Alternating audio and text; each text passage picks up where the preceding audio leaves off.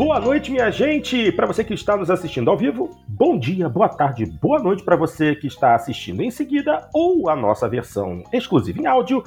Hoje é sábado, dia 3 de setembro de 2022 e está começando mais uma edição do Jogando Papo, o podcast, também videocast, onde não basta jogar, é preciso debater. Edição 230 e se iniciando nesse momento e como sempre, eu, Fábio Porto, junto aos meus queridos amigos Cadelinha e Dart Range, nos reunimos para discutir a respeito das mais interessantes, curiosas e relevantes novidades referentes ao universo do entretenimento digital.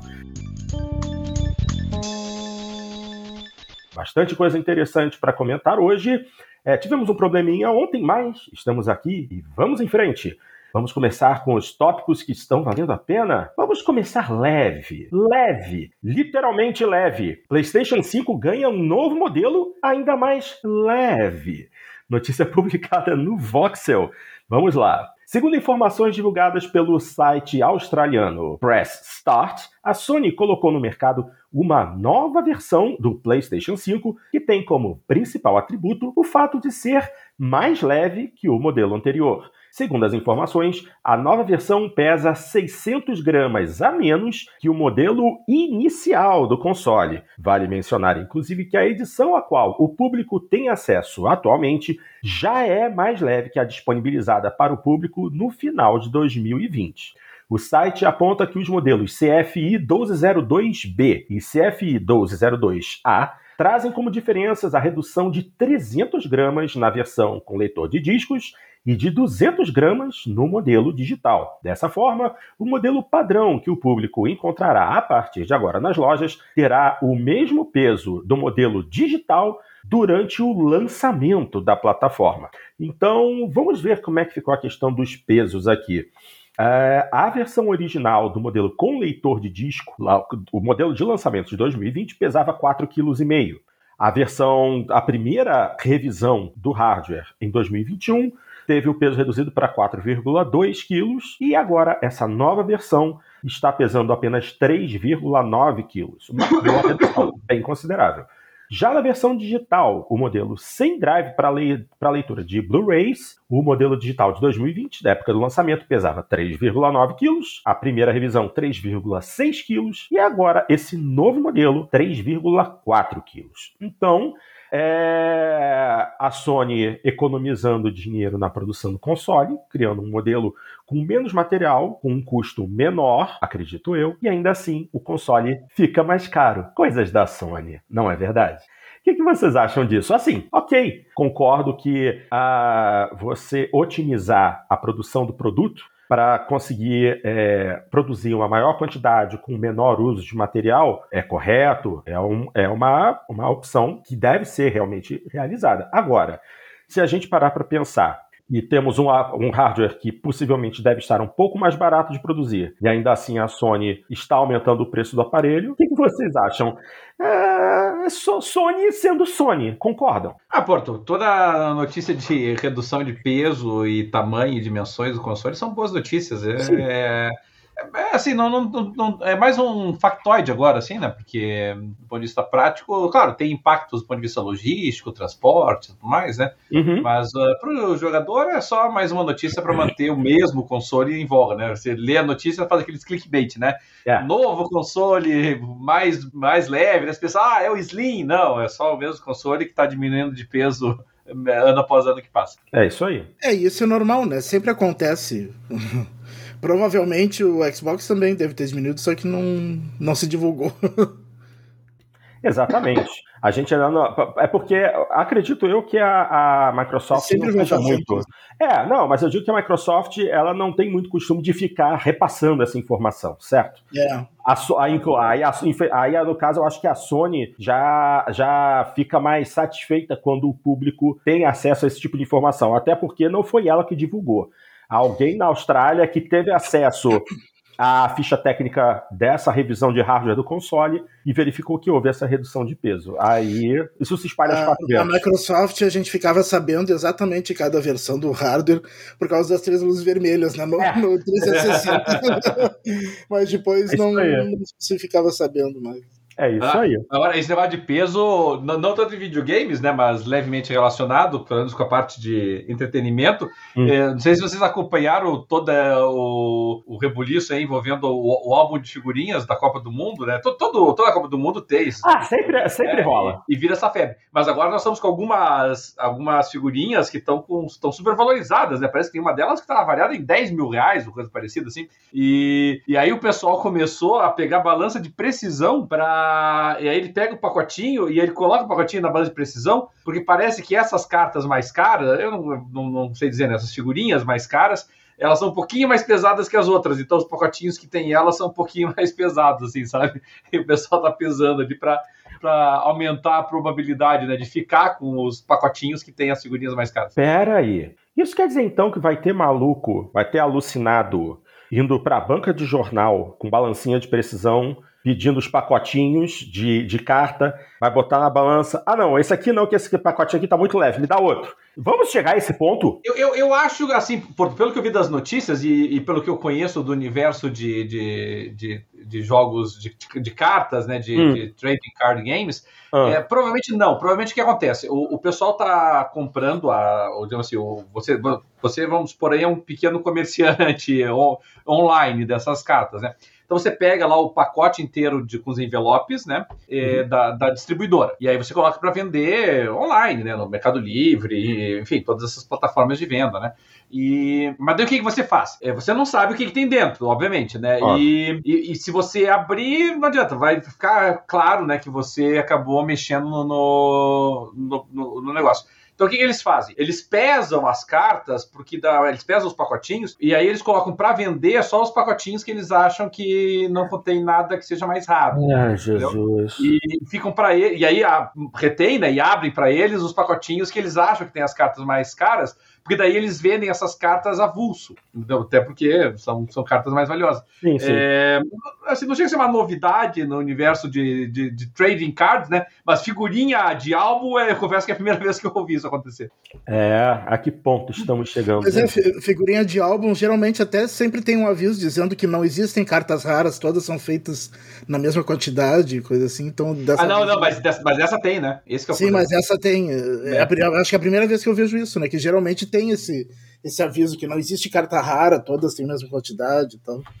É, mas isso aí é, é, cai só sempre que, na mesma história. Cai sempre geralmente, história. Só, geralmente só tinha algumas lendas, assim, ah, a carta tal é rara nesse álbum, mas na verdade não era, porque todas tinham a mesma quantidade.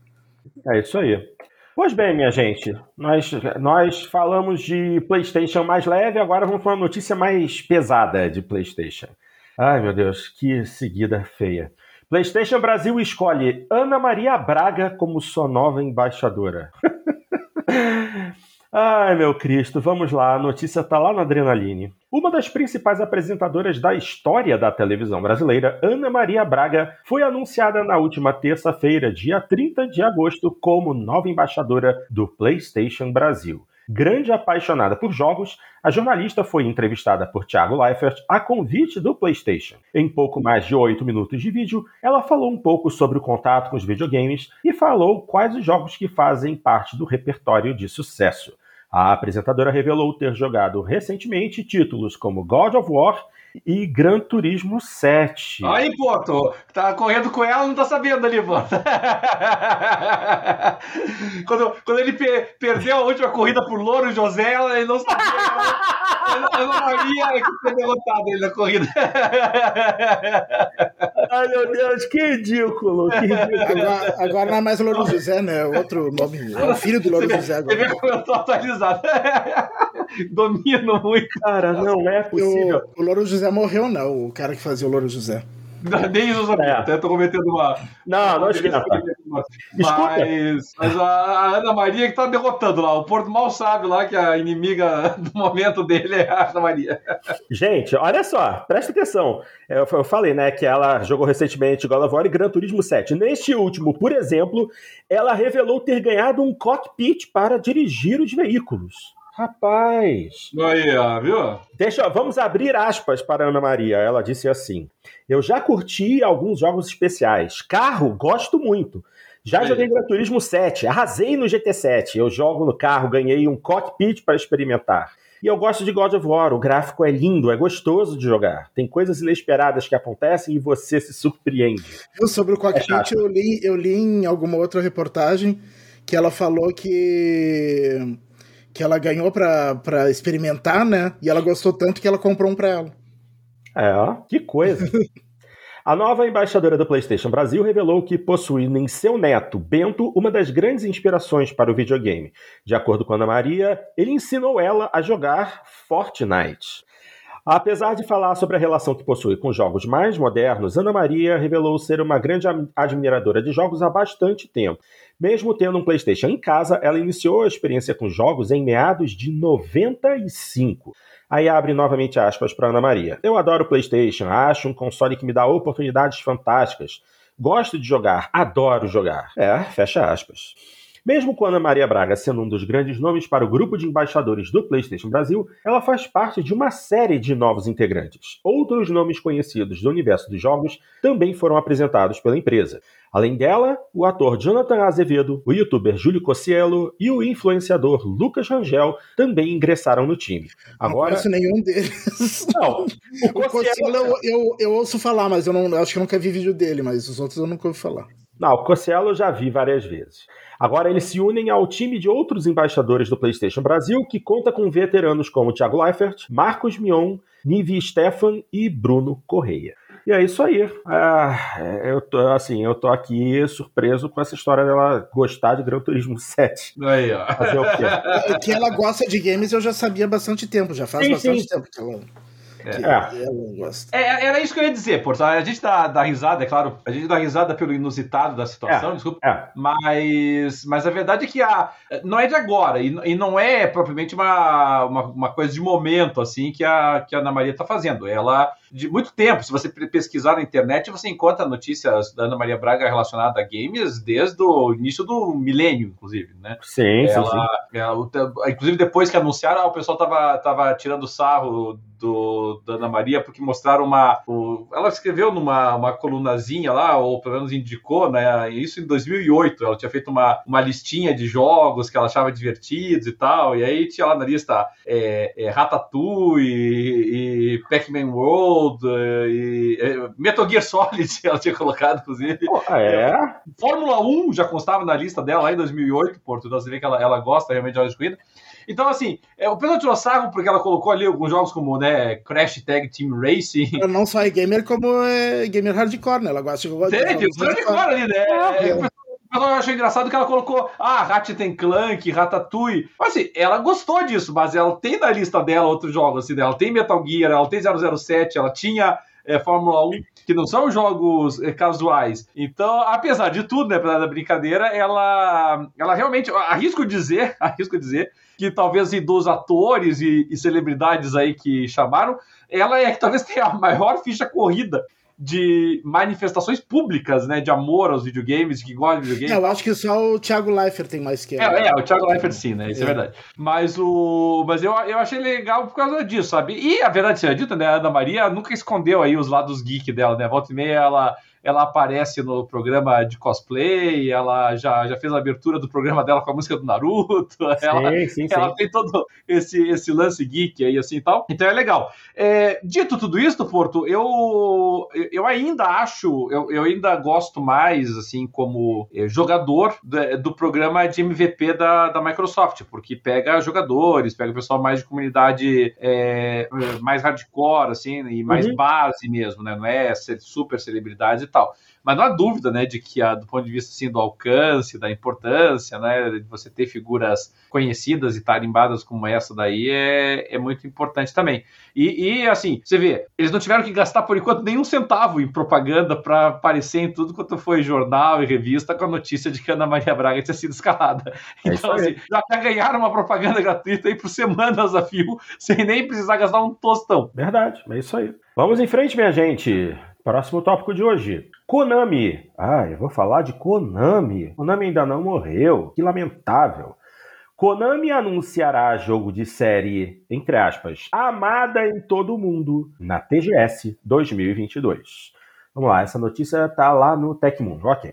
A Konami anunciou na quarta-feira, dia 31, em seu site oficial, que marcará presença na Tokyo Game Show 2022 com o anúncio de um novo título. Embora o projeto ainda não tenha sido revelado, ele foi descrito pela empresa como sendo parte de uma série amada em todo o mundo. Embora os fãs imediatamente pensem em franquias como Castlevania, Metal Gear ou Silent Hill, que supostamente têm novidades em desenvolvimento, elas não devem estar envolvidas neste anúncio, de acordo com um relatório do site Video Games Chronicles. Em vez disso, segundo as fontes, a revelação deve ser relacionada a um projeto menor.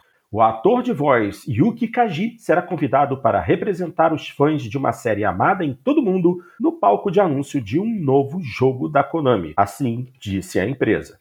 Yuki Kaji é um ator de voz conhecido principalmente por personagens como Eren Yeager, da série Attack on Titan, Meliodas, de Os Sete Pecados Capitais, Seven Deadly Sins, e ele também é a voz do Shoto Todoroki, de My Hero Academia. Eu não consigo resistir. Shoto!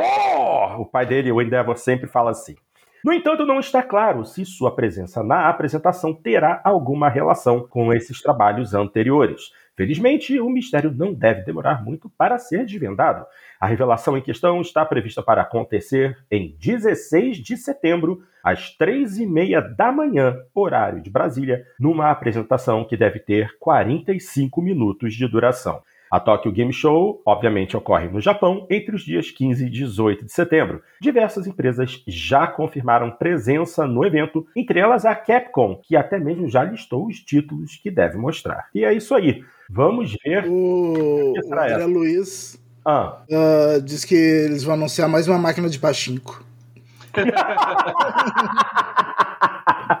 Bem capaz. Se, tratando da Konami. Lembra o que, que eu falei bem no início quando eu comecei a leitura, né? Por que, que a Konami ainda não morreu? Eu acho que ela só sobrevive por causa das máquinas de pachinko, não é possível. É, Agora, o... Mas o Yu-Gi-Oh! é dele também, né? Hum, jogo de Yu-Gi-Oh! Só se for é. jogo, né? É, ah, não, não, não, não. As cartinhas do Yu-Gi-Oh! são da Konami. Pode ah, é? Mas eu acho que são. O quê? Os, trading, os trading cards de Yu-Gi-Oh! são produto é, da Konami? Eu, eu tô falando de cabeça, tá? Pode ser que eu esteja equivocado, mas eu, eu, tenho a impressão de que era. Vou até dar uma confirmada ah, aqui. Se, se, se, não for ela que produz, é licenciado por, por ela, né? Então. É, tal, talvez, né? Porque a Konami tem braços não apenas no videogame, mas em vários tipos de entretenimento diferentes eu não sabia que eles estavam envolvidos com trading cards. Se a Konami é responsável pelas trading cards de Yu-Gi-Oh!, uma boa surpresa, realmente.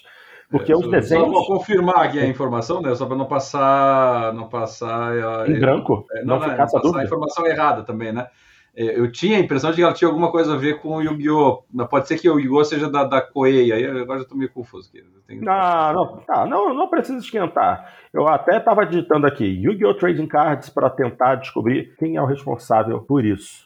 Até se você entrar no site oficial, é, geralmente no finzinho do site eles informam é, é isso aí. Estúdio DICE, Shueisha, TV Tóquio e Konami. É, eu tinha essa impressão é. mesmo. Você, aquela funda cabeça de, de Konami tem alguma coisa, né? No, no, no, mundo digital nós sabemos que ela é distribuidora, né? Eu só tava na dúvida se, a, se ela era detentora do, do Trading Card, mas é também. É também está envolvida também nos trading cards. É, é isso aí. A Konami não morre porque alguns dos seus tentáculos estão espalhados em outras áreas do entretenimento que ainda mantém ela alimentada. A parte de videogames é que está meio complicada, né? Pelo que a gente sabe. Vamos em frente. E agora a não, notícia... Ah, fala, fala. eu tenho que falar sobre essa questão da, da, da Konami aí, né? Ah, eu não queria, eu queria passar isso. Já que você quer falar, fala, meu querido. Ah, é que assim, é, a minha aposta, uma aposta relativamente segura nesse caso, hum. Porto, é de que realmente é algum projeto relacionado ao Silent Hill. Eu, eu para mim seria uma surpresa se o que for aparecer não é Silent Hill. Até porque Uh, todos os rumores que nós temos, são rumores de tempo já, é de que a, a Konami estaria trabalhando, inclusive, em três linhas diferentes de atuação com o Silent Hill. Eles estariam trabalhando com uma, um remake de um dos Silent Hills, uhum. seguindo aí meio que a onda do Resident Evil. Uhum. Seria com o pessoal que fez aquele jogo The Medium, né? A, Sim. É Blobber, não sei o que é o nome do estúdio. E aí estariam trabalhando no outro projeto, daí específico, né? Que aí ficou toda aquela confusão com o PT lá e tal, né? Não o partido, o jogo. E, e se, se, se aquilo seria Silent Hill ou não, né? Tinha caído lá o Szinho do Silent Hill e tudo mais. Uh, seria em tese do projeto, e eles teriam um terceiro projeto, e, a, e na verdade é esse o projeto que eu estou achando que vai aparecer, hum. tá? O terceiro projeto, que era um projeto é, epi, episódico no universo do Silent Hills. E, e, e, eles tinham trabalhado inicialmente com a empresa, me fugiu o nome do estúdio agora, mas com a empresa lá que fez o Until Down, e, o, e, e aí depois uh, parece que eles saíram desse projeto, mas saíram desse projeto e passaram aquele projeto episódico, né, que já, já saiu, Man of Medan e, e tantos outros, né, que já, já foram lançados. Sim, sim. Eles, até pro, pro Game Pass, inclusive. E, e que são jogos de terror também, né, jogos de suspense, e eles estavam trabalhando num projeto aí mais desse estilo Adventure, do Until Down e tudo mais.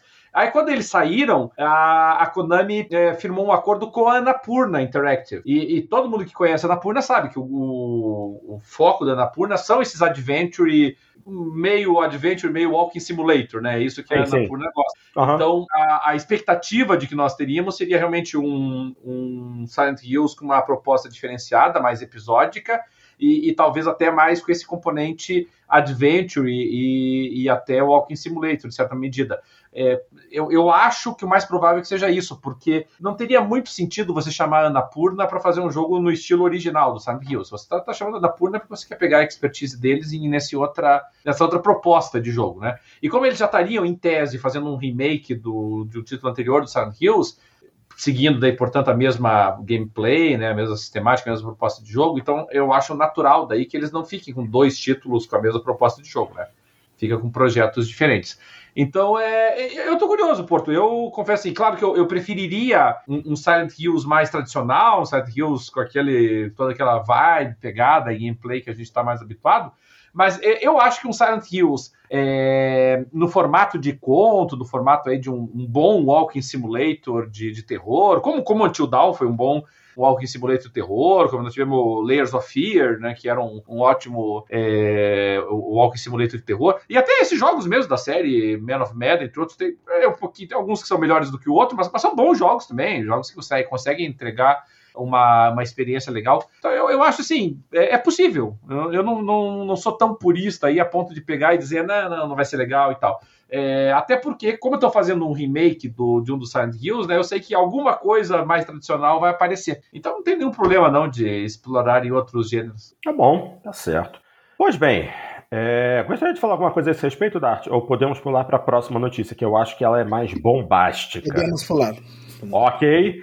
O título da notícia é o seguinte: NetEase adquire a Quantic Dream, estúdio de Detroit Become Human. Apesar da aquisição, a empresa segue atuando de forma independente. Reportagem publicada no site Meu PlayStation. Hum, vamos lá. A Quantic Dream, estúdio responsável por jogos como Detroit Become Human, Beyond Two Souls, Rain, agora pertence à NetEase a companhia chinesa anunciou a aquisição da desenvolvedora francesa na manhã de quarta-feira, dia 31 de agosto. Cumprindo o desejo dos líderes David Cage e Guillaume de Fondomier, a empresa seguirá atuando de forma independente no mercado e se tornará a primeira instalação da NetEase no mercado europeu. Atualmente, mais de 250 desenvolvedores fazem parte da equipe. A relação entre as duas corporações vem de longa data, visto que a NetEase fez um investimento na desenvolvedora em 2019. O portal VentureBeat questionou os fundadores da Quantic Dream sobre o motivo da venda, e David Cage disse o seguinte: abre aspas. Fui pago.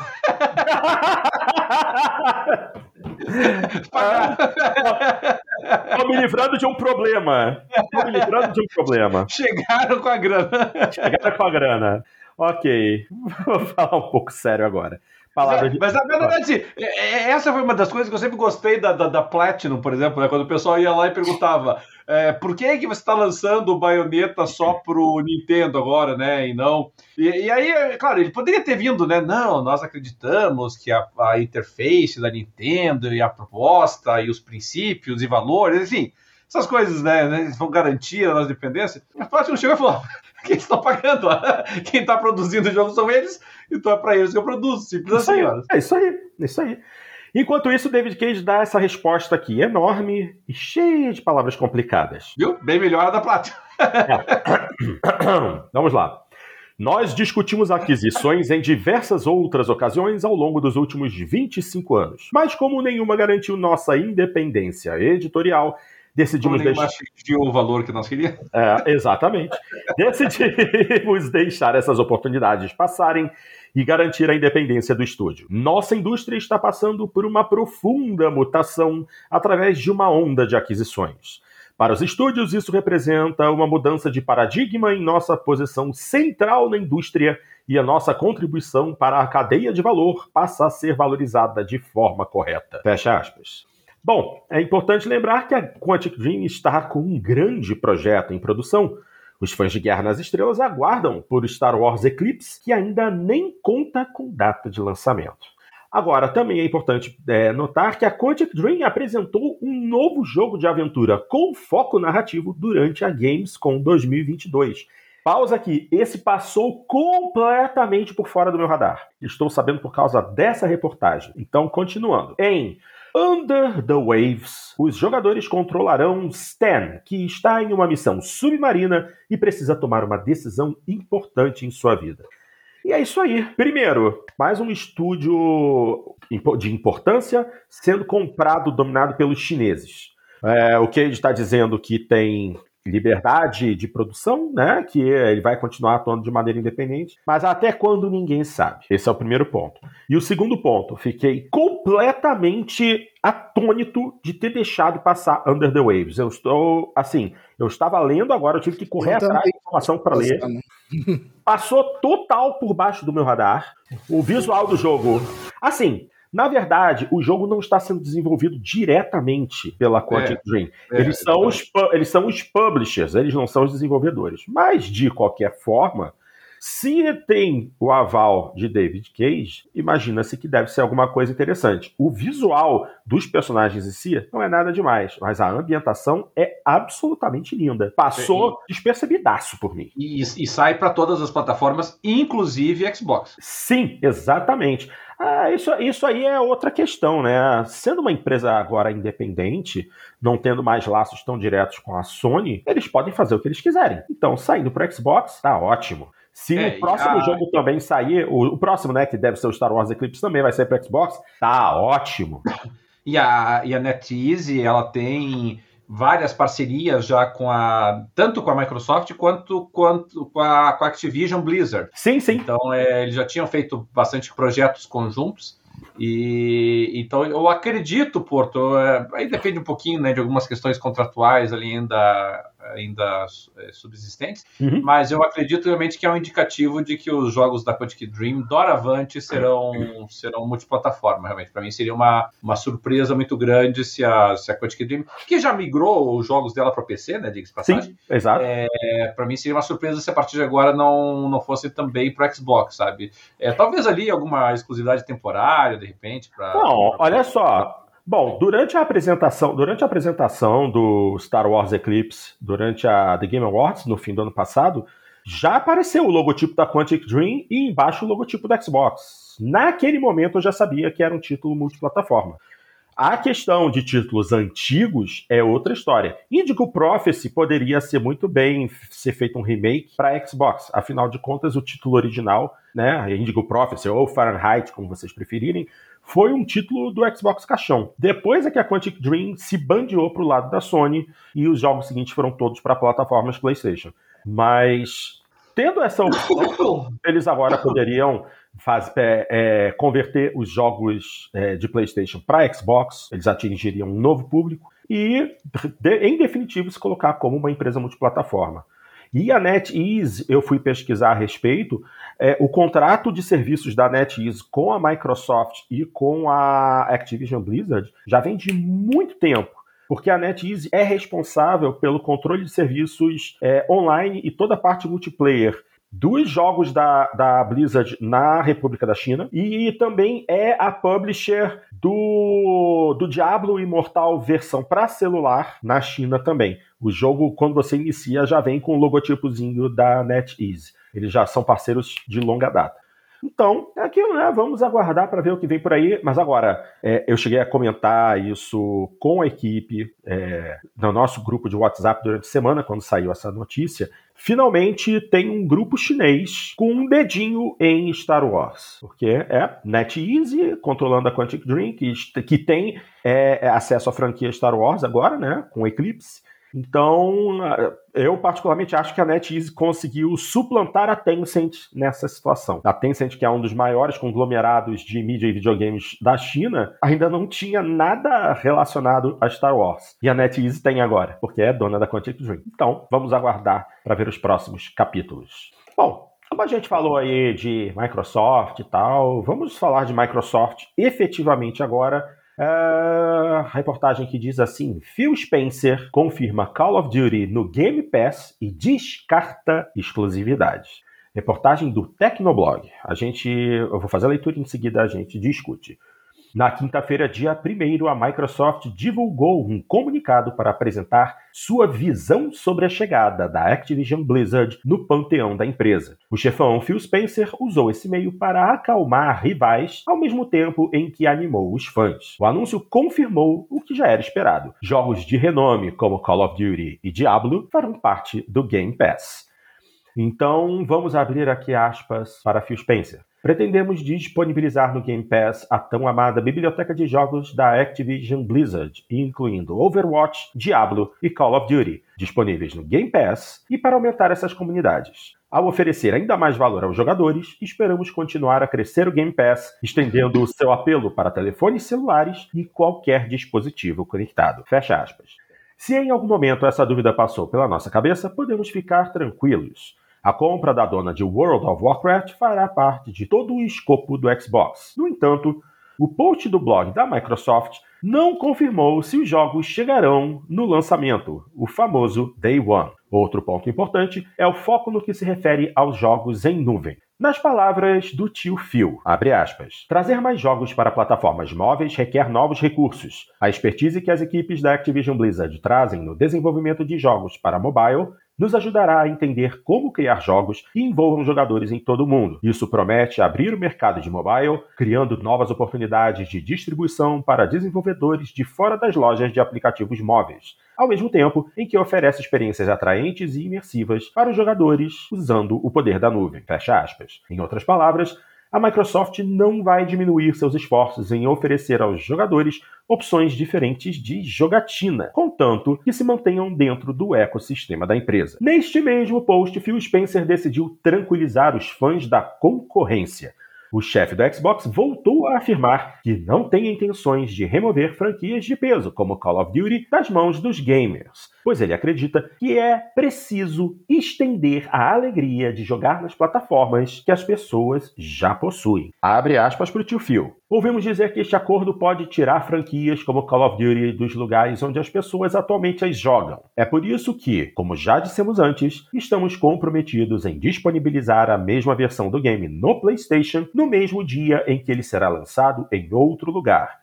Continuaremos a permitir que as pessoas joguem entre si em plataformas e em dispositivos. Fecha aspas. Vale lembrar que Minecraft, por exemplo, é uma franquia pertencente à Microsoft, mas que está disponível em todas as plataformas concorrentes. Esse assunto já foi mencionado anteriormente por Spencer, que afirmou acreditar em um futuro com menos exclusivos nos consoles. Segundo esse pensamento, o chefão dá a entender que o foco em serviços e em um ecossistema seria o melhor para todos os gamers. Do outro lado do muro, a dona do PlayStation parece não seguir o mesmo caminho que sua rival. A empresa japonesa fez reclamações sobre a aquisição da Activision Blizzard pela Microsoft, alegando que isso poderia desequilibrar a competição dentro da indústria de jogos. Em contrapartida, a dona do Xbox alegou que a Sony paga por direitos de bloqueio para impedir que desenvolvedores adicionem conteúdo ao Game Pass e outros serviços de assinatura concorrentes. Curiosamente, marcas como Nintendo e Ubisoft não foram contrárias à incorporação da desenvolvedora de Diablo pela companhia fundada por Bill Gates. Resta ver como serão os próximos capítulos dessa empreitada. E é isso aí. Essa notícia é do dia primeiro, né?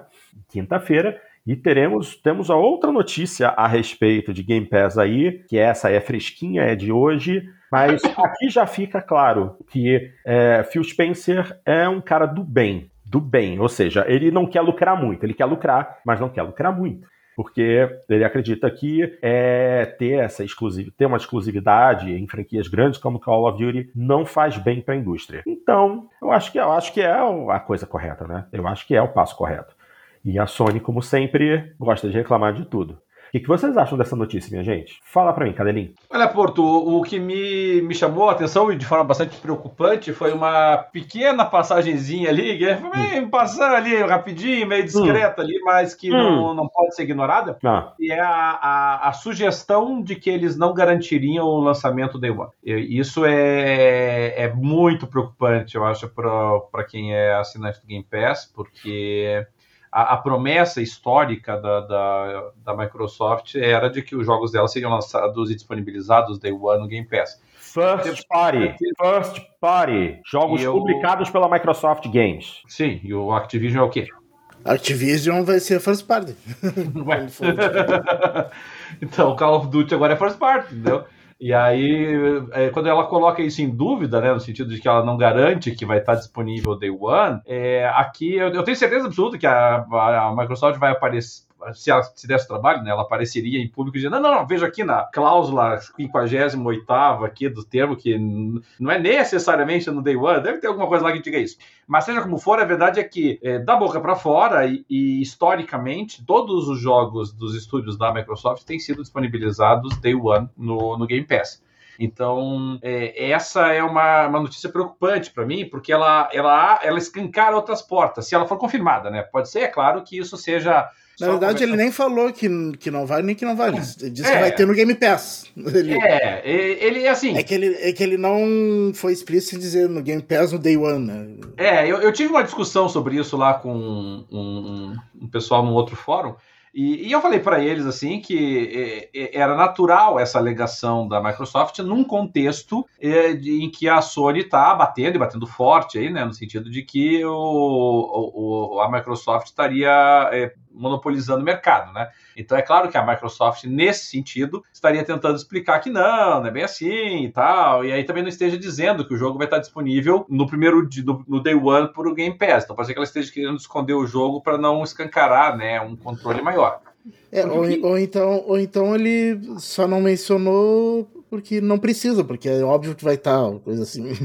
teoricamente. É, é, é que, é que ele, ele, ele pode ele, negar isso, né? É, mas é que ele, ele menciona na reportagem lá, né, assim, ah, vamos ver se vai estar disponível Day One, então, ali me preocupou um pouquinho, sabe, quando ele fala isso. Eu achei que, que ali realmente pode ser que, o, que eles estejam preparando o terreno, de repente, para acabar com essa história de Day One, que seria, a meu ver, uma, um retrocesso gigantesco. O que, que eu acho também é que talvez ele esteja preparando terreno caso os órgãos reguladores exijam que não seja Day One para compensar. É, para uma forma de compensar a aquisição. É, é porque assim, o, o, os jogos não serem, a gente já falou isso tantas vezes que é até cansativo, né? Mas nós já falamos aqui várias vezes que a Microsoft, é claro, é, é interessante para ela ter jogos exclusivos, evidente, mas não é essencial uh, a Microsoft, mesmo dos jogos uh, dela, first party dela, porque o que ela está interessada é no, no Game Pass. Então, o que ela está interessada é, é assim: olha, o Call of Duty vai sair pro, pro PlayStation é, 5? Vai. Mas ele está incluído no teu Game Pass. Você não vai precisar pagar um centavo mais por isso. E o pessoal lá da, do PlayStation vai ter que pagar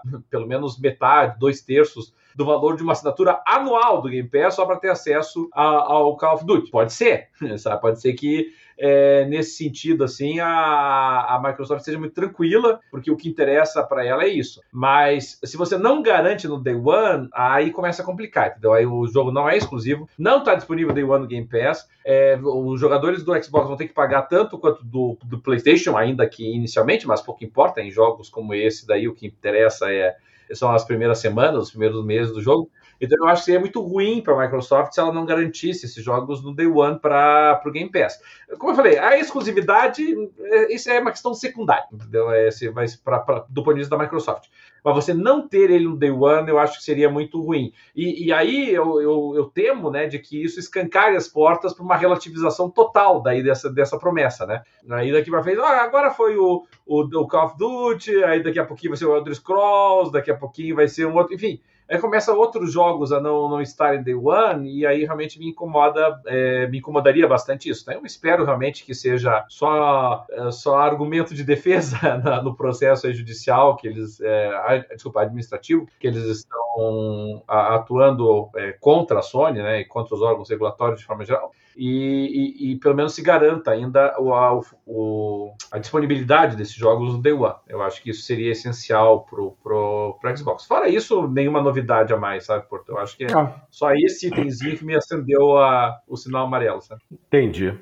É, vamos aguardar para ver o que, que vai dar. Diga. Não? Tá bom. Bom, Vamos em frente agora, vamos falar é, da polêmica que vem é, rolando por aí nas, nos últimos dois ou três dias, aliás, dois ou três dias, não, nos últimos quatro dias, a respeito de curadores do Steam. A notícia diz assim: desenvolvedora acusa curadores do Steam de manipular reviews para aplicar golpes. Coisa séria, hein?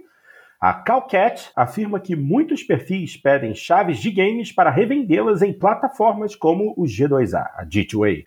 Feio, hein? Criado pela Valve como uma forma de fortalecer a validade dos reviews do Steam, o sistema de curadores da plataforma pode estar sendo usado para aplicar golpes. Segundo a desenvolvedora Calcat, responsável por Brock, the Investigator, alguns golpistas estão manipulando o recurso como forma de adquirir chaves de review que são direcionadas para sites de revenda. Em uma série de mensagens publicadas no Twitter, a empresa afirmou que seu game mais recente está sendo alvo de avaliações negativas após ela tomar medidas contra os golpistas. Ela explica que, curiosa sobre o comportamento de alguns curadores, ofereceu chaves que garantiam acesso somente ao prólogo do jogo, enquanto muitos analistas. é, Enquanto muitos analistas e curadores voltaram a entrar em contato com a desenvolvedora para apontar a questão e receberam chaves da versão completa, isso não aconteceu em todos os casos. Alguns curadores chegaram a publicar reviews de Brock the Investigator afirmando terem tido acesso à versão completa, quando esse claramente não foi o caso. A suspeita da empresa é que as cópias solicitadas nesses casos não foram resgatadas, mas colocadas à venda em sites como o G2A. A empresa acredita que muitos dos reviews negativos que o jogo recebeu surgiram como consequência de suas ações. Ela acredita que alguns golpistas tiveram que devolver o dinheiro obtido pela venda da chave, que garantia acesso ao prólogo do game, e em resposta decidiram publicar análises negativas usando termos genéricos como gameplay quebrado ou falta de polimento. Segundo a Calcat, os nove curadores que deixaram análises negativas compartilharam características como pertencerem ao mesmo administrador, terem sido criados no mesmo dia e possuírem quantidades semelhantes de seguidores. Além disso, a desenvolvedora aponta que todos tinham somente um ou dois reviews negativos em seus históricos de análises. Após a repercussão das mensagens da desenvolvedora, os curadores apontados por ela mudaram suas análises de Brock the Investigator e passaram a elogiar o game. A empresa afirma que já denunciou os perfis, já denunciou os perfis suspeitos à Valve e afirma que a solução para o problema seria permitir que todos os desenvolvedores tivessem acesso ao sistema Curator Connect do Steam, que, em vez de depender de chaves de acesso, permite liberar o acesso aos jogos completos para produtores de conteúdo considerados confiáveis. E é isso aí. Essa é a primeira notícia a respeito dessa situação. Aí a gente já vê que alguns curadores do Steam estavam tentando fazer dinheiro repassando chaves que eles receberam para reviews. E aí, quando eles repassaram chaves que continham apenas o prólogo e foram obrigados pelos compradores a devolver o dinheiro, ah, eles ficaram chateadinhos, né? Foi, foi, exatamente isso que aconteceu. Quer dizer, foram queimar a imagem de um jogo de qualidade, porque é, a desenvolvedora descobriu que os jogos estavam sendo vendidos é, e não estavam recebendo por isso, né? Muito feio. Mas aí, logo em seguida, nós também temos essa informação aqui. Eleven Beat Studios decide que não vai mais distribuir jogos para curadores do Steam. A decisão surge após denúncias de que muitos usuários abusaram do sistema para revender jogos e criar reviews falsos. Em meio às polêmicas sobre o uso indevido de chaves de ativação por parte dos curadores do Steam, a Eleven Beat Studios revelou que não vai mais enviar games para criadores da categoria. A decisão vale a partir desta sexta-feira, dia 2, ontem, e surge como consequência das denúncias recentes de que muitas pessoas estavam usando o status de curador para ganhar jogos e revendê-los em sites como o G2A. Segundo a empresa responsável por games como This War of Mine e Frostpunk, a atitude também se baseou em suas próprias experiências e naquelas de outros estúdios. Abre aspas. A maioria dos pedidos vinha de contas falsas, usadas para coletar e revender chaves. Fecha aspas. Ela também afirmou que não tem medo de que a perda dos reviews de curadores vai impactar na divulgação de seus jogos. Para ela, o sistema implementado pela Valve, aspas, não parece trazer nenhum valor para a comunidade, Além de criar seus próprios títulos, a Eleven Beat Studios também distribuiu títulos como Moonlighter, South of the Circle e Children of Morta. A decisão da empresa acontece pouco tempo depois da Valve iniciar o banimento de uma série de perfis de curadores considerados ilegítimos. Apesar de ter eliminado 20 grupos de sua plataforma, a empresa até o momento não fez qualquer comunicado sobre o ocorrido, tampouco divulgou se planeja alguma estratégia para combater novos abusos. É, gente, tá feio isso, hein? Ah, sim, a Eleven Beat Studios é um, é um estúdio. É, é indie, né? É um estúdio pequeno, mas que tem títulos de peso. E eles mesmos já viram que essa é uma situação real, mas só agora, depois da denúncia da Calcat, eles decidiram também botar a boca no trombone. É, é nesse mundo o que mais tem é gente esperta. Esperta. Agora, temos aqui é, uma última notícia sobre toda essa situação. É, só para só fechar aí com chave de ouro. Contas de curadores do Steam banidas por desenvolvedor de, por desenvolvedor de golpes Ai, meu Deus do céu, essa notícia está no site 9 to 5 Fortnite. Ao longo dos anos, a Valve introduziu muitos recursos importantes, é, a maioria dos quais são bastante úteis para o usuário final, como salvamentos de games na nuvem, é, chaves de ativação de jogos, oficina de modificações e muitos outros. Alguns deles, no entanto, são extremamente propensos a abusos por terceiros mal intencionados, e o recurso de curadoria está no topo dessa lista. Após uma exposição do desenvolvedor de. É, ah, meu Deus. É, é, Broke, da Investigator, a Valve, a Valve baniu mais de 20 páginas do Steam Curators devido a proprietários tentarem roubarem chaves de desenvolvimento para revendê-las no mercado cinza. O desenrolar desses eventos foi acompanhado pelo usuário do Reddit HeyStudio90, que postou sobre esse problema nos subreddits de desenvolvedores de jogos em uma tentativa de provar o quão difundidos e comuns são esses golpes. Enquanto, enquanto o recurso de curadores do Steam estava sendo abusado em seu lançamento em 2014, quantificar o problema tem sido difícil ao longo dos anos. A desenvolvedora Calcat, no entanto, assumiu a responsabilidade de descobrir o que estava acontecendo, devido às críticas dos jogadores serem quase unanimemente positivas, apenas os curadores emitiram críticas predominantemente negativas para o seu jogo. Como todos os outros desenvolvedores independentes, a Calcast também recebeu toneladas de solicitações de chaves do jogo antes do lançamento de Brox, mas a empresa apenas forneceu a eles chaves de prólogo de acesso limitado, com a intenção de dar chaves completas para os curadores que pedissem por canais legítimos. Uh, felizmente, a riqueza de evidências sobre a atividade e comportamento malicioso desses curadores voltaram para a Valve, pois todos parecem ter sido banidos. A empresa está adotando uma abordagem mais proativa para livrar sua plataforma da toxicidade, ao que parece. Recentemente, o Steam também removeu o título Domina devido aos discursos transfóbicos do desenvolvedor em suas notas de patch, prometendo um ambiente de jogo melhor para todos da plataforma. Hum, viu só? Também acabamos falando da questão do Domina.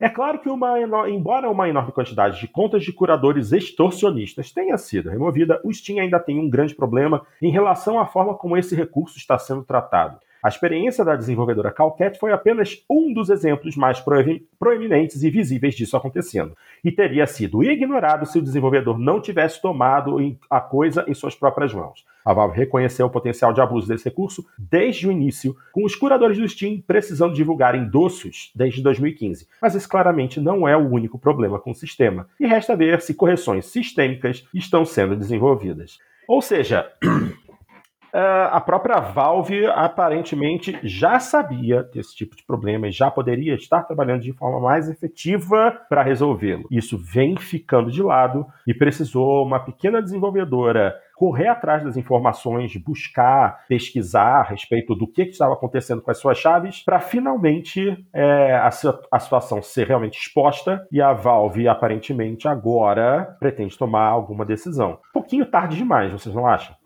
É, Porto, é, essa, esse sistema de curadoria ele já existe há bastante tempo no, no Steam. E, e assim, a ideia dele é, é, interessante, porque basicamente o que, ele faz? Ele, ele faz com que você tenha é, críticos qualificados, em tese, é, fazendo suas análises e recomendando ou não os jogos disponíveis no Steam. Então, é, é, ele é dentro daquela, digamos assim, meta-análise, assim. Então, uhum. o Steam, ele já reproduzia nos jogos que ele colocava o, os prêmios que os jogos ganhavam, já reproduzia a média do Metacritic, ele, ele tinha a seção, obviamente, de comentários e reviews da, da comunidade, mas daí eles introduziram esses curadores. E aí, esses curadores, digamos assim, ele é uma figura bem abrangente, porque você tem desde, assim, revistas especializadas, que tem uma página de curadoria no, no Steam, então uh, ah, PC Gamer, Kotaku, Rock Paper Shotgun, enfim, é, praticamente todos os principais uhum. veículos aí de, da, da mídia digital, eles têm lá a sua curadoria. E, em geral, inclusive, essas revistas especializadas, eles só deixam lá na curadoria os jogos que eles recomendam, né? Não é muito comum eles colocarem um não recomendo ali assim, né? Então, geralmente, eles dão destaque para os jogos que eles entendem que são bons, né? Que a pessoa tem que ir atrás. E aí o que, que você faz? Como usuário do Steam, você segue, né? Como se estivesse seguindo uma conta do, do, do, Twitter, como se estivesse seguindo uma conta do, do Instagram, e, e aí você recebe na tua página né, as avaliações mais recentes dos curadores que você segue, quando você é, vai dar uma olhada num jogo, né? Se algum curador que você segue é, tem uma, um comentário, né, uma recomendação ou não recomendação, aparece uhum. também. Uhum. Então ele, ele, é, ele é útil, né, para a pessoa se orientar, pegando assim os críticos que ela mais que ela prefere. Mas além desses curadores que são, é, assim, avatares né, das, das mídias mais tradicionais, é, porque, rigorosamente falando, qualquer pessoa pode ser um curador, né? Você se apresenta lá e aí o, o pessoal da comunidade, você tem curadores assim que fazem reviews em geral, você tem é, curadorias específicas, né? Eu, por exemplo, eu sigo alguns curadores que são especializados em RPGs, por exemplo. Uhum. Então, os caras só, só fazem reviews de RPG. É, tem outros curadores de, de, adventure, de jogos de esporte, enfim, por aí afora. De jogos uh, japoneses, enfim, uma variedade.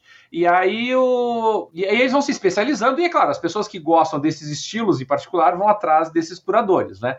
É, e, só que daí o que acontece, né? No momento que você faz isso, você escancar as portas desse jeito, é, você abre a porta, evidentemente, para esse tipo de comportamento, né? Para pessoas aí que estavam se valendo da condição de aspas, né, influenciadores, né, curadores do Steam, para acabar é, só ganhando gratuitamente é, os códigos e revendê-los depois, né? O que, convenhamos, né?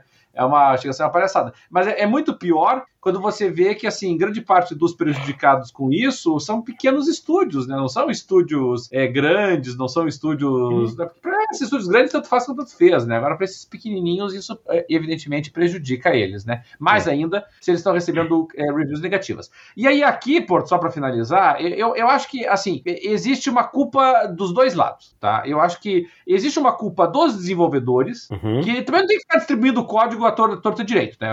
Dê uma verificada quem quem que é o, o curador que você está mandando, né? Porque você tem curadores de, de todos os naipes dentro do, do, do Steam, né? Você pode pegar é, a curadoria da, da PC Gamer, por exemplo, tem 700 mil seguidores, para dar um exemplo. Uhum. A, a, curadoria do Kotaku tem 110 mil, então quer dizer, já é outro, outro, outro tier, né? Outra divisão. Uh, eu sigo alguns curadores que são bem específicos, assim, sabe? Que eles têm, assim, 2 mil seguidores, 3 mil seguidores, uma quantidade pequenininha de, de pessoas que estão sendo atingidas por eles. Então, assim, eu se for um desenvolvedor, mesmo um desenvolvedor de nicho, mesmo um desenvolvedor pequeno, não vou mandar para essas micro curadorias, assim, sabe? E, então, é, esse é o primeiro cuidado.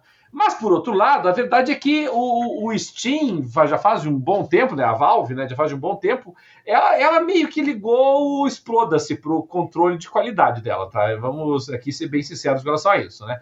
Ela, ela, ela procurou, por uma época, terceirizar um pouco esse controle de, de de qualidade para a comunidade. Uhum. O troço não deu, não deu, muito certo, né? Nós tínhamos lá o, o sistema de green light, né? Que o jogo só era liberado na plataforma depois que atingia uma quantidade X de, de apoios, mas, sinceramente, qualquer um minimamente organizado conseguia organizar uma rede fake de apoios e, enfim, não, não funcionou.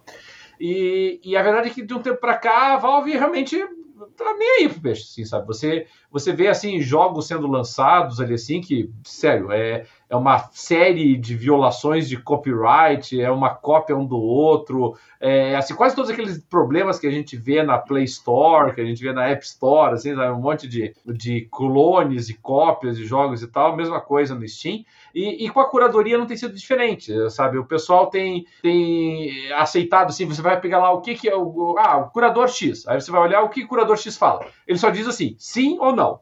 compre ou não compre, né? Ele não faz uma review, ele não faz uma análise, ele não faz uma crítica decente, né? E, e, e ou como esse, essa, esse daí, né? Que obviamente estava de palhaçada, né? É, é, a meu ver, comprovado uma situação como essa, é, teria que ser expulsão sumária. Sim. E você tem que pegar, assim, pessoas que são supostamente curadores e, são, e, e tudo que eles se limitam a fazer é colocar lá um, um, um joinha né, do lado do, do jogo, sem nenhuma análise, sem nenhuma review, sem nenhuma é, enfim, nem sequer uma resenha sobre o assunto, nada, é, também não pode aceitar isso como, como curadora. Então, a falta dos dois lados, a falta, acho que os desenvolvedores se flagrarem um pouquinho mais, né, de para quem que eles estão distribuindo os códigos, mas, mas, também o Steam começar a ter um mínimo de moderação, né, um mínimo de controle de, de, de qualidade né, do, do que está sendo disponibilizado através da plataforma. É. Eu acho realmente o, é, essa, essa política, como você chama de dizer assim,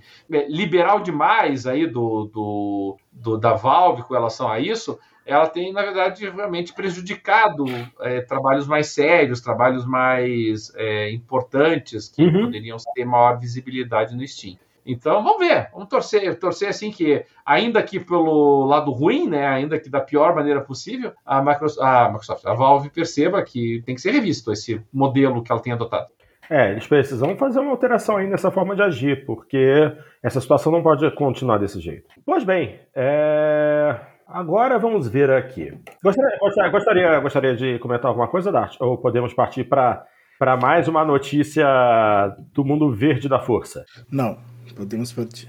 Ok. Então a notícia diz assim: bom, já começo dizendo que se trata de uma tradução automática, porque não estou com muita paciência para fazer tradução em tempo real.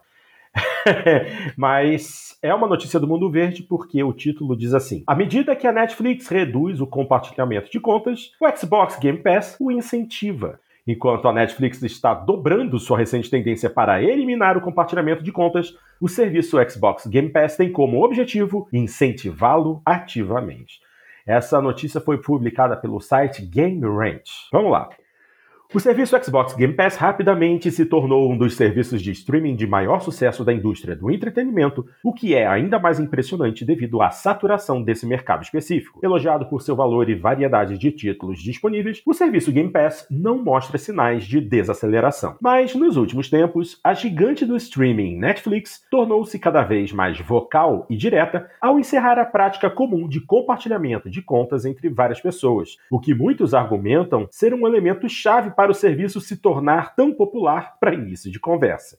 Em um contraste bastante oportuno com essa decisão, o Xbox Game Pass anunciou recentemente seus planos para um Friends and Family Pass compartilhado. Incentivando ativamente os assinantes a compartilhar os benefícios do serviço em um pagamento mensal. Durante a maior parte do tempo da Netflix como serviço de streaming, o compartilhamento de uma única conta por várias pessoas sob um pagamento era uma prática muito comum, considerado como um elemento, como esse, considerando como esse elemento da Netflix foi deixado relativamente desmarcado por tanto tempo, o compartilhamento de contas se infiltrou lentamente nos fundamentos da Netflix como serviço, mesmo que isso não tenha sido intencional pela própria empresa. No entanto, as marés do compartilhamento de contas da Netflix parecem estar mudando em tempos mais recentes, com a empresa não mais disposta a deixar que tanta receita inexplorada não seja reivindicada. Já em 2021, por exemplo, a Netflix tentou introduzir a autenticação de dois fatores para contas para dificultar o compartilhamento de contas entre as famílias. Mas, recentemente, parece que a Netflix está realizando testes em alguns países da América do Sul para adicionar 3 dólares ao pagamento mensal de uma conta para adicionar uma segunda casa a essa conta, caso o usuário queira compartilhá-la com sua família. Considerando que a Netflix recentemente sofreu um grande impacto na contagem de assinantes e no preço das ações, não é de admirar que a empresa esteja procurando maneiras de aumentar seus lucros. Em contraste às medidas da Netflix, o Xbox Game Pass está incentivando ativamente seus assinantes a compartilhar uma, uma assinatura de conta em um único pagamento. Considerando que o Xbox Game Pass supostamente tem mais de 30 milhões de assinantes, parece que a Microsoft está tentando consolidar seus números, enquanto a Netflix está tentando aumentá-los. Essa nova incursão de compartilhamento de contas para o serviço Xbox Game Pass é conhecida como Friends and Family e deve fornecer um enorme valor agregado ao serviço, já com preços razoáveis. O plano Amigos e Família permitirá que até cinco jogadores compartilhem uma única conta e pagamento, com todos os cinco jogadores recebendo os benefícios de uma assinatura Game Pass Ultimate. O Game Pass Ultimate oferece aos jogadores acesso total aos títulos do Game Pass, Cloud Gaming EA Play, vantagens e descontos exclusivos e a assinatura do Xbox Live para jogatina multiplayer. A partir de agora, a assinatura Friends and Family está disponível, mas apenas na Irlanda e na Colômbia. Mas espera-se que ela seja lançada globalmente em um futuro próximo. Convertendo preços da Irlanda e da Colômbia, pode-se supor com segurança que a assinatura para amigos e família custará cerca de 20 dólares por mês 5 dólares a mais que uma assinatura Ultimate padrão. Considerando que esses 20 dólares serão compartilhados entre 5 pessoas, o valor absoluto do nível Amigos e Família para o Game Pass está chamando a atenção de fãs, apesar do tipo de assinatura ainda estar em seus estágios iniciais de teste. Com a assinatura para Amigos e Família com potencial para ser muito popular e as recentes mudanças da Netflix sendo decididamente impopulares, parece que as grandes mudanças no setor de streaming do entretenimento estão apenas começando. E é isso aí, minha gente. Tá aí uma notícia muito boa para é, quem quer dividir o peso né, de uma conta do Xbox Game Pass. Se você pegar o, o valor atual do serviço e dividir por 5, fica muitíssimo mais interessante. Então você cotiza aí o pagamento com alguns dos seus amigos ou com parentes seus que também fazem uso do Game Pass e vai pagar bem mais barato sem perder nenhum benefício. Enquanto isso, a Sony continua chorando porque a Microsoft comprou a Activision Blizzard. É muito triste, mas é isso aí. Assim, é, o que, vocês acham disso? Eu, assim, se algum, algum de vocês quiser dividir aí um plano do Game Pass para ficar mais baratinho, eu entro na cota.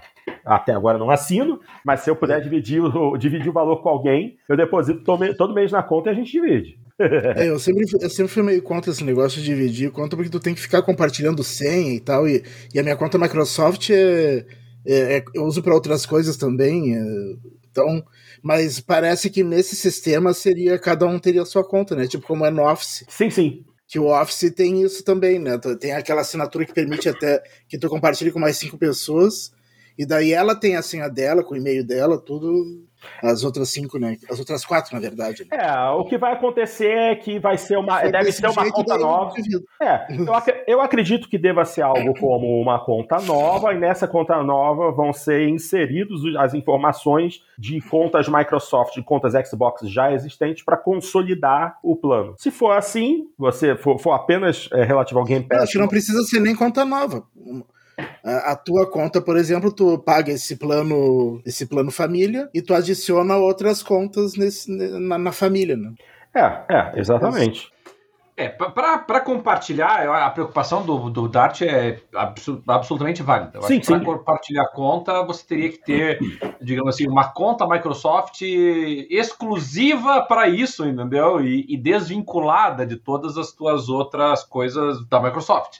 É, é, é, possível, é claro, né? Você pode é, cadastrar a tua conta da Microsoft com um e-mail lá e usar aquele e-mail e fazer os pagamentos, as contas, tudo por aquele e-mail e, e, ter uma outra conta da Microsoft aí sim vinculada a todas essas outras coisas. Mas, sim, é um inconveniente geral, assim, sabe? Digo isso na condição de quem de quem acaba fazendo parcialmente isso, pelo menos. Né? Tem algumas coisas que estão vinculadas àquela, outras coisas estão vinculadas a outras. Uhum. É, a maioria das pessoas não, né? Elas utilizam a, a, mesma conta, inclusive essa era uma das grandes facilidades e atratividades do, do, do, do Xbox, né? O, o Xbox estar integrado a todo o restante do teu do teu perfil. Sim, mas, sim. mas realmente, sim, se você criar um modelo assim, de certa maneira, esse modelo existe, só que é uma complicação para fazer, sabe? Você, você pode colocar, por exemplo, fazer a tua conta família, aí você cria os, os perfis família especificamente, assim, né? E aí a pessoa acessa através do perfil família, que está cadastrado junto à tua conta principal, mas querendo ou não, as vinculações estão lá ainda, sabe? Então, não, eu acho que o melhor sistema é o do Office. É, isso é o melhor. O eu Office tô, tô tu... do Windows, né? É, o Office tu só diz lá o e-mail da pessoa e a pessoa recebe. É. é. Recebe o convite para participar, para entrar? Isso, é, exatamente. É, que é como eu faço aqui em casa, né? Aqui em casa eu, a, eu quando eu comprei o Office, eu tenho no meu computador e aí eu mandei o e-mail com os códigos para minha esposa, para minhas filhas, né? E aí elas fizeram a, é, usar o código nos respectivos computadores para fazer o registro por lá. E cada uma das contas tem direito a, a, a instalar em até cinco dispositivos, né, o Office. Entendi. Bom, é... eu não tenho planos de assinar, um, de ter até um plano desse, porque ninguém da minha família é, participa, tem um Xbox, tem interesse em participar de um serviço desse. Mas, assim, eu acho uma opção válida, né? É, gera uma economia para várias pessoas que querem utilizar o serviço. E se for um grupo de amigos é, de confiança, acho que não há problema nenhum. É mais uma opção interessante. Enquanto isso, a Netflix está se queimando, né? Porque é, eles estão querendo cobrar extra é, se descobrirem que uma determinada conta está sendo acessada por dois IPs diferentes. Ainda tem isso. Se for dentro da, da, mesma casa, duas pessoas usando, obviamente elas estão no mesmo ponto de acesso à internet, é um único IP acessando a conta da Netflix.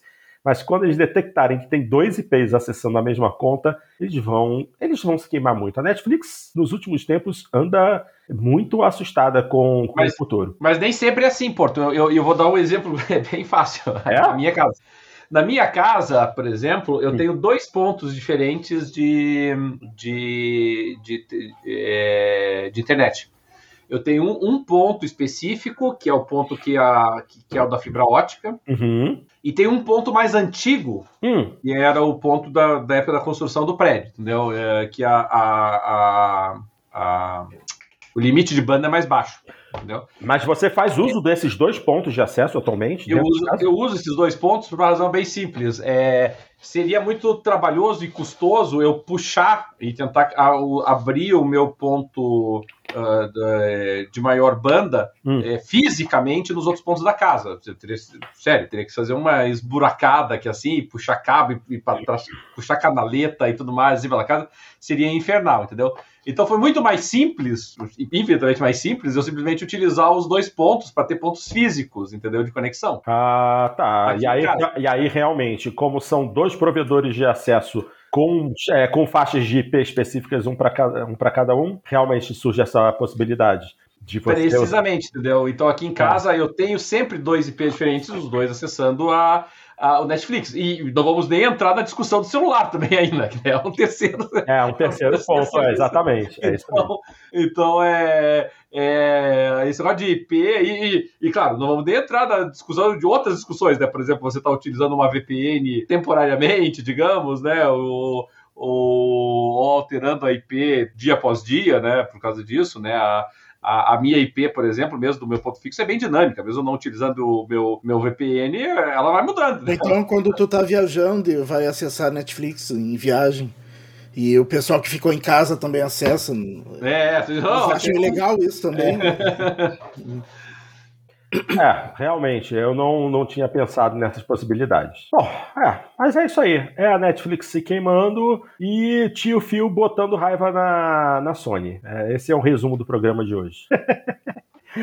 tá certo. Senhores, mais alguma coisa? Ou podemos fechar o pacote por hoje? Podemos?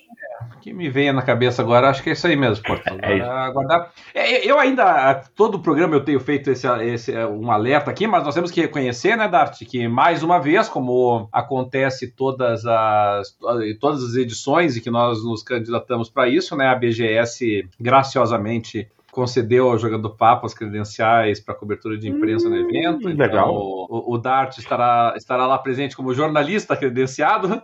Eu, eu não estaria credenciado, porque para mim não faz muita diferença o credenciamento nesse aspecto, porque eu vou estar com a, com a minha esposa lá e nós temos, acho que são duas credenciais só, né, Adapt? Então não, não teria suficiente.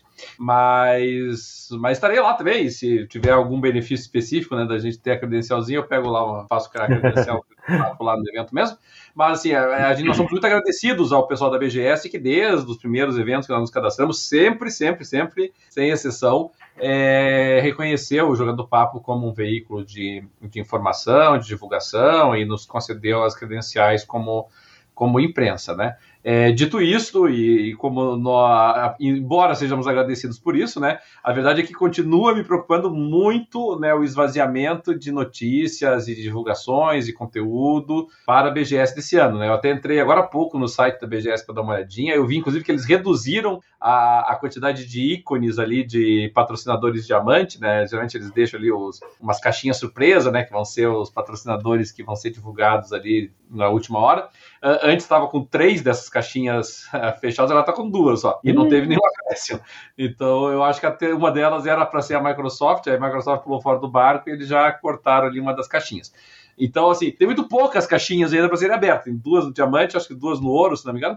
E, então, assim, eu não vou mentir, eu estou um pouquinho preocupado, sabe, com, a, com um certo esvaziamento de conteúdo da BGS esse ano. Espero realmente morder meu língua. Está refletindo nas vendas também do, dos ingressos, uh, porque vocês têm visto notícia que eles estão noticiando toda hora que já vendeu 90% dos ingressos de sábado.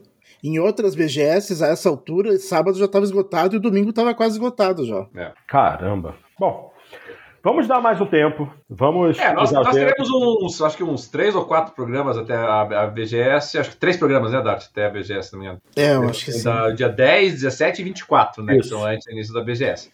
Aí nós teríamos um, um, uma gravação que, em tese, é, vai ser bem no meio da BGS, né, Porto? Então, provavelmente essa a gente vai ter que, que adiar e faremos uma, uma gravação pós-BGS, que vai ser depois do feriado de. de. De 12 de outubro. 12 de outubro, né? Isso mesmo, do 12 de outubro. Certo. Dia 14, 14 de outubro, se não me engano? 14 de outubro. Não, acho que de, depois do dia 24 ainda tem um programa antes da BGS, acho. Tem um ainda antes?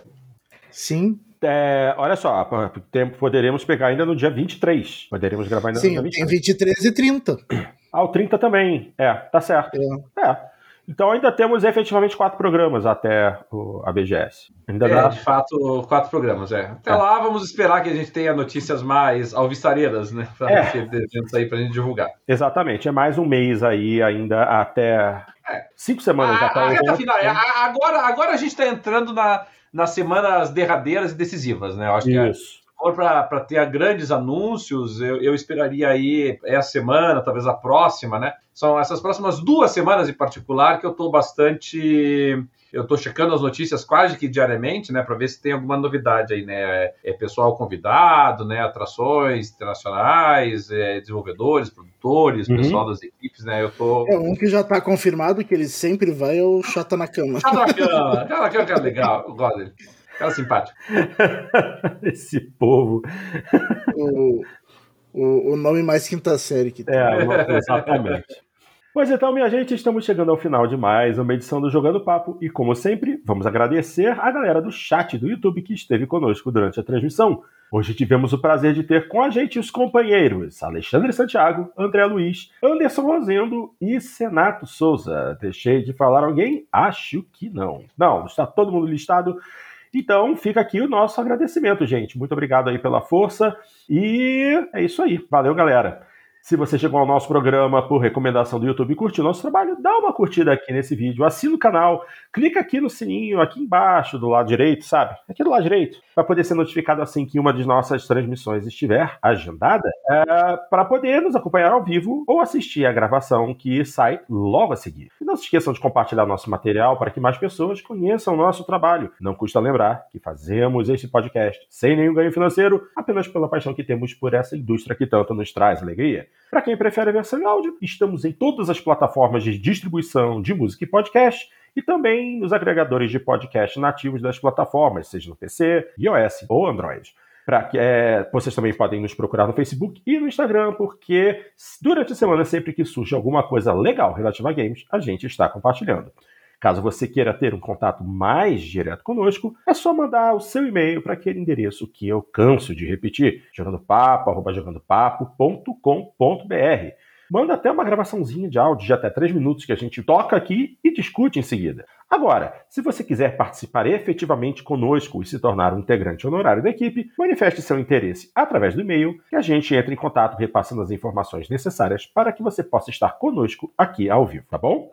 E é isso aí. Eu, da Arte Cadeirinha, agradecemos mais uma vez pela audiência e o carinho de todos e aguardamos de vocês semana que vem para o Jogando Papo 231. Um grande abraço a todos e até lá!